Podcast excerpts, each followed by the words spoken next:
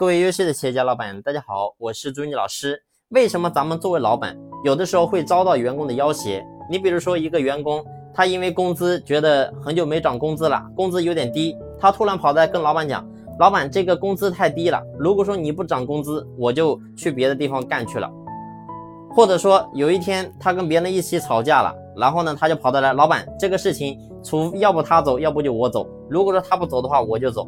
这个事情你怎么处理？所以你会发现，很多老板在企业当中都会出现这种情况。其实出现这种问题的情况的根本原因在于哪里？就是在于咱们的布局、组织架构没有真正做好。我举一个很简单的例子，你会发现咱们国家政府，然后呢，在每个地方都会有非常多的官员。我举一个很简单的例子，你比如说一个市，一个市里面会有一个镇的市长，但是呢，你会发现会有 N 个副市长。那么这样布局的好处是什么呢？你会发现，这个镇市长他一定要把活干好，一定要起一个带头的作用。也就是说，今天如果说你这个副市长做不好，对不起，我可以随时把你给取缔，随时可以从下面的副市长当中提拔一个上来，成为镇市长。所以你会发现，市长是必须要好好干的。然后同时你会发现，这些副市长有 N 个，他们之间也是相互制约、相互制衡的。也就是说。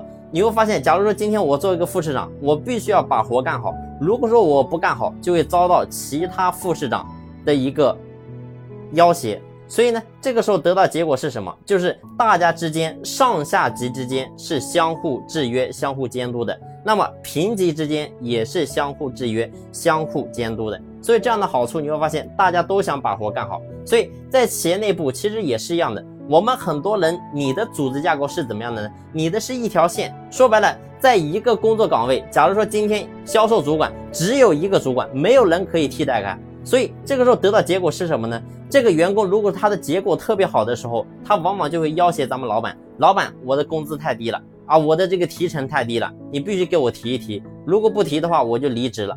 所以老板为什么受到要挟？因为你的布局太局限了。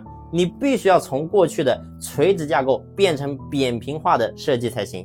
所以，到底该怎么样去设计这个扁平化的布局呢？那么下期我给大家进行详细的分享。这一期呢就分享到这里，感谢你的用心聆听，谢谢。